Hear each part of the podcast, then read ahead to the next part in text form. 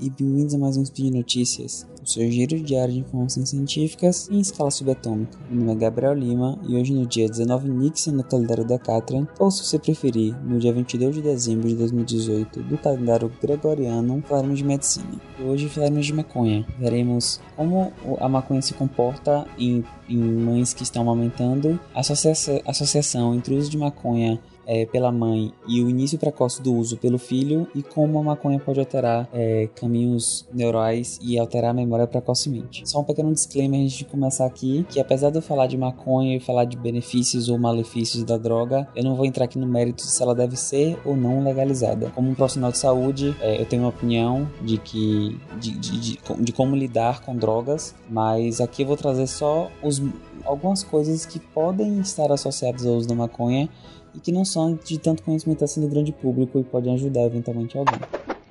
Speed Notícias.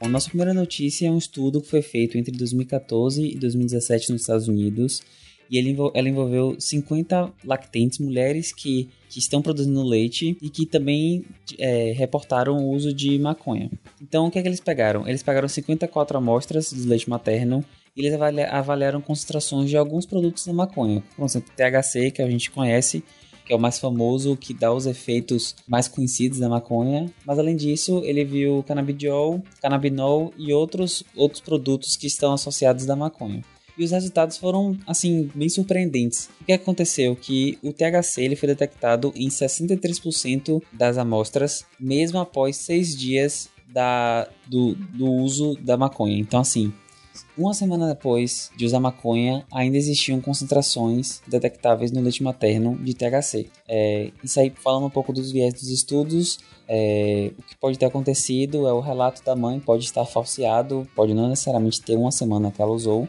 porque foi uma coisa relatada por ela mesma, mas mesmo assim é um fator que chama bastante atenção. E você pergunta, mas o que, que tem a ver, Gabriel? O que, que tem a maconha no, no leite materno, THC no leite materno? O que é que isso altera?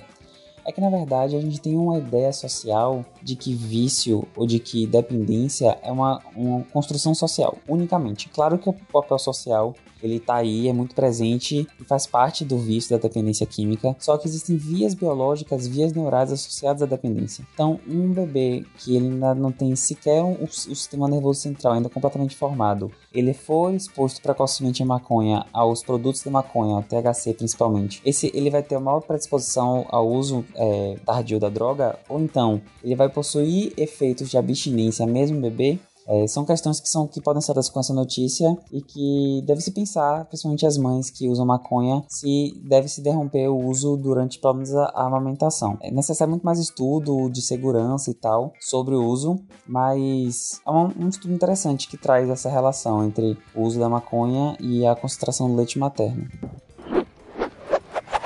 O nosso notícia é um estudo enorme, uma coorte enorme que, que vem de uma corte nacional, na verdade. Então é um, é um estudo, ele é um braço desse estudo gigantesco que vem, vem sendo feito desde 79 entre crianças e adultos. E ele avaliou basicamente o uso materno de cannabis, o uso materno de maconha e, e tentou ver se existia associação entre esse uso materno e uma iniciação precoce do filho da criança ao também uso de cannabis. É, mas por que isso? O, o, o, qual a importância disso? Né? A gente sempre, quando a gente pega um estudo, é sempre bom pensar mas qual a importância disso? Porque a gente sempre tem aquela sessão de ciência maluca e a gente para por quê.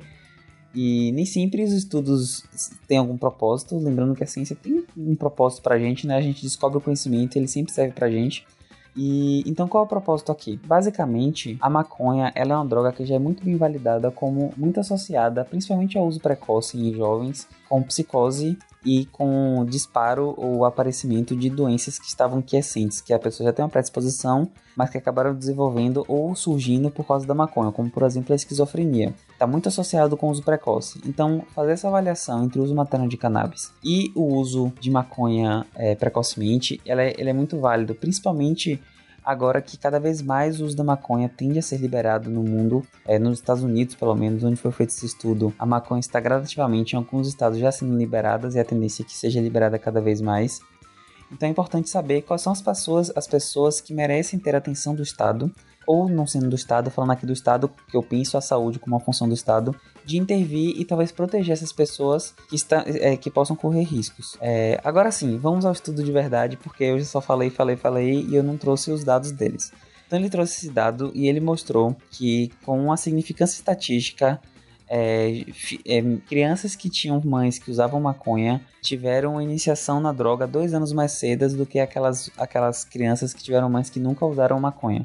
É, nos, nas usuárias, nas filhas de usuárias, é, foi 16 anos a média de idade, enquanto nas não usuárias foi de 18 anos. Dois anos de idade parece muito pouco, mas é muito importante. Quanto mais adiar esse início da droga, é importante no jovem. Então, é, esse, esse estudo alerta um pouco a sociedade e alerta um pouco o Estado a vigilância para medidas é, de Estado, né, medidas de saúde para prevenção, para conhecimento da população sobre esses riscos e poder prevenir uma, uma, possível população vulnerável que possa vir a trazer grandes complicações na sociedade de maneira geral por causar doenças a si próprio, por não conseguir trabalhar, enfim. Então é bem interessante essa relação de, do uso materno com o uso, o uso infantil. Só que o estudo ele não traz qual é a, a, linha que liga esses dois. É uma questão social? Será porque a mãe usa, o filho usa? É uma questão genética, no sentido de que a mãe tem uma predisposição ao comportamento de risco e o filho também tem. Essa questão, inclusive, é muito debatida em várias, em várias outras, em outros certames da, da psiquiatria.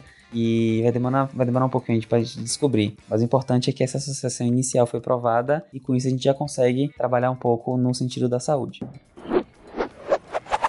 Bom, e para finalizar nosso podcast, assim, legalize, nos podcasts sobre maconha, eu vou falar um pouco sobre é, os efeitos da maconha em jovens é, jovens adultos. Então, como eu falei já antes, a maconha ela tem já muita associação com algumas alterações psicotrópicas em jovens. Só que sempre se associou isso a talvez uma, uma predisposição genética ou então uma relação mais genética e, e, do que necessariamente ambiental.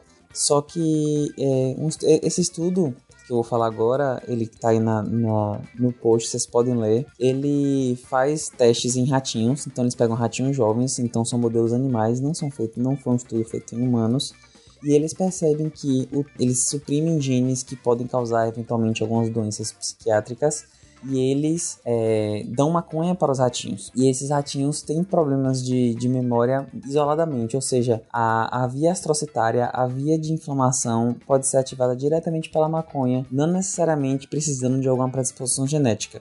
Tá, o que é que dizer isso tudo? Quer dizer que a maconha é um fator isolado de risco para problemas de memória, déficits cognitivos futuros. E aí você pensa, meu Deus, e eu que fumo agora cedo, vou parar de fumar, o que é que eu vou fazer na minha vida? Então, é assim, se for conseguir parar de fumar é bom.